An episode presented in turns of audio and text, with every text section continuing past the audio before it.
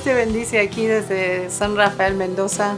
Queremos saludarte, bendecirte. Eh, el Señor está con nosotros en, esta temporada también. Cuando me desperté esta mañana me habló eh, con una frase muy, muy específica en su palabra. Me dijo, no busques entre los muertos al que vive. Y con todo lo que está sucediendo, eh, creo que hay mucha, muchas noticias de muerte y la muerte rodea en muchos, muchos lados, ¿verdad? En muchas naciones pero es una palabra bien, bien linda porque me decía no busques entre los muertos al que vive. Y el que vive tiene una palabra viva para nosotros en este tiempo donde parece que la muerte estuviera más fuerte, pero no, la vida reina y seguirá reinando.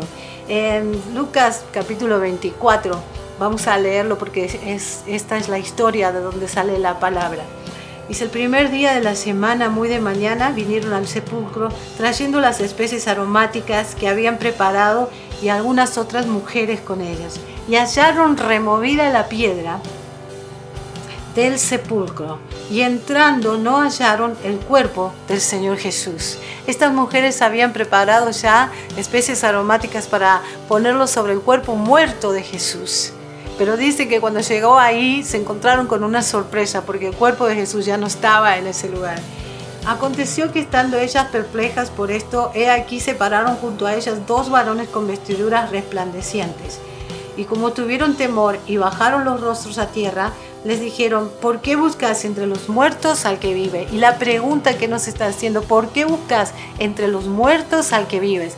Yo te digo, vamos a quedar perplejos, vamos a quedar asombrados de las visitaciones celestiales que vienen a nosotros. En estos momentos donde eh, la muerte pareciera estar en todos lados, hay visitaciones celestiales, visitaciones de la vida. Entonces nos dice, no busques entre los muertos al que vive, porque no está, Él está vivo. Y sigo porque dice, no, no está aquí, sino que ha resucitado. Acordaos de lo que os habló cuando aún estaba en Galilea, diciendo, es necesario que el Hijo del Hombre sea entregado en manos de hombres pecadores y que sea crucificado y resucite al tercer día. Dice el versículo 8, entonces ellas se acordaron de sus palabras. Y en estos tiempos tenemos que acordarnos y el Espíritu Santo nos va a traer a memoria y recordar las palabras que el Señor nos ha hablado durante tiempos buenos, durante mucho tiempo nos ha preparado para tiempos como estos que estamos viviendo hoy. Recordemos las palabras que el Espíritu Santo nos va a hacer recordar esas palabras que Él ya nos amó, habló, esas palabras que, que esas promesas que Él nos dio, palabras vivas que que todavía están dentro nuestro porque su palabra es viva. Estos tiempos Él nos va a hacer recordar las palabras que Él nos habló.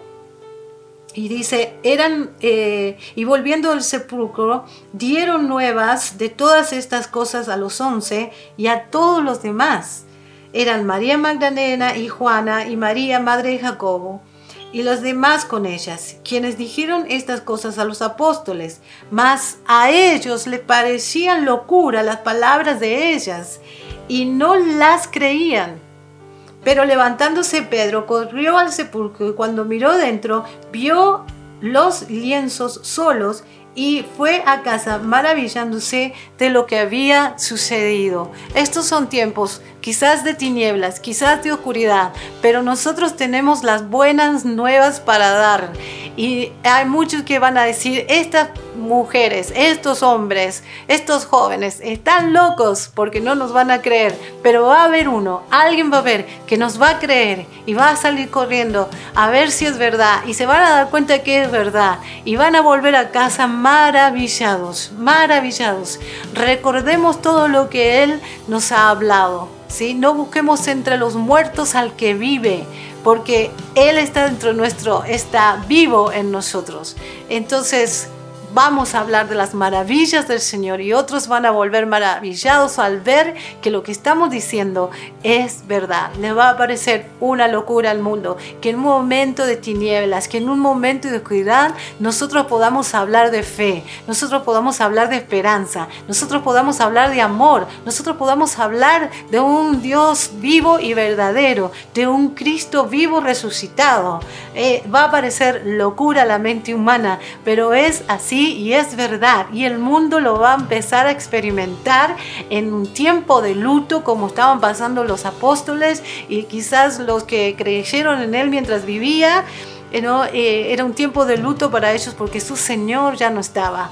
Pero hay algo que está sucediendo y es el poder de Dios, que es el poder de la resurrección, que está vigente todavía y siempre lo estará hasta el día de Jesucristo.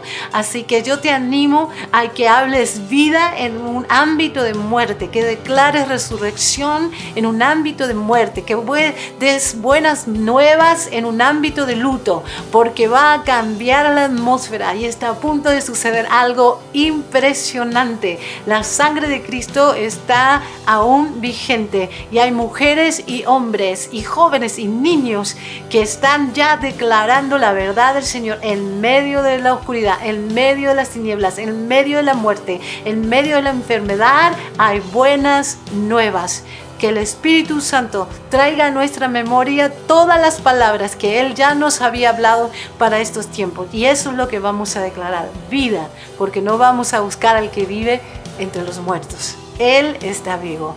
Te animo a que abras tu boca y empieces a declarar la verdad, la esperanza, el amor, la fortaleza que Él nos quiere dar en estos tiempos te bendigo. Vamos a orar. Padre, en el nombre de Cristo Jesús, te doy gracias por cada uno de los que están escuchando. Te doy gracias porque tu palabra no tiene límite. Tú traspasas límites, traspasas naciones, traspasas lenguas, traspasas tribus y nación, Señor. Gracias porque tú eres la vida y la resurrección. Y nosotros caminamos en esa vida y en esa resurrección. Gracias Espíritu Santo por traernos a la memoria cada palabra que necesitamos recordar. Gracias en el nombre de Cristo Jesús. Te bendigo.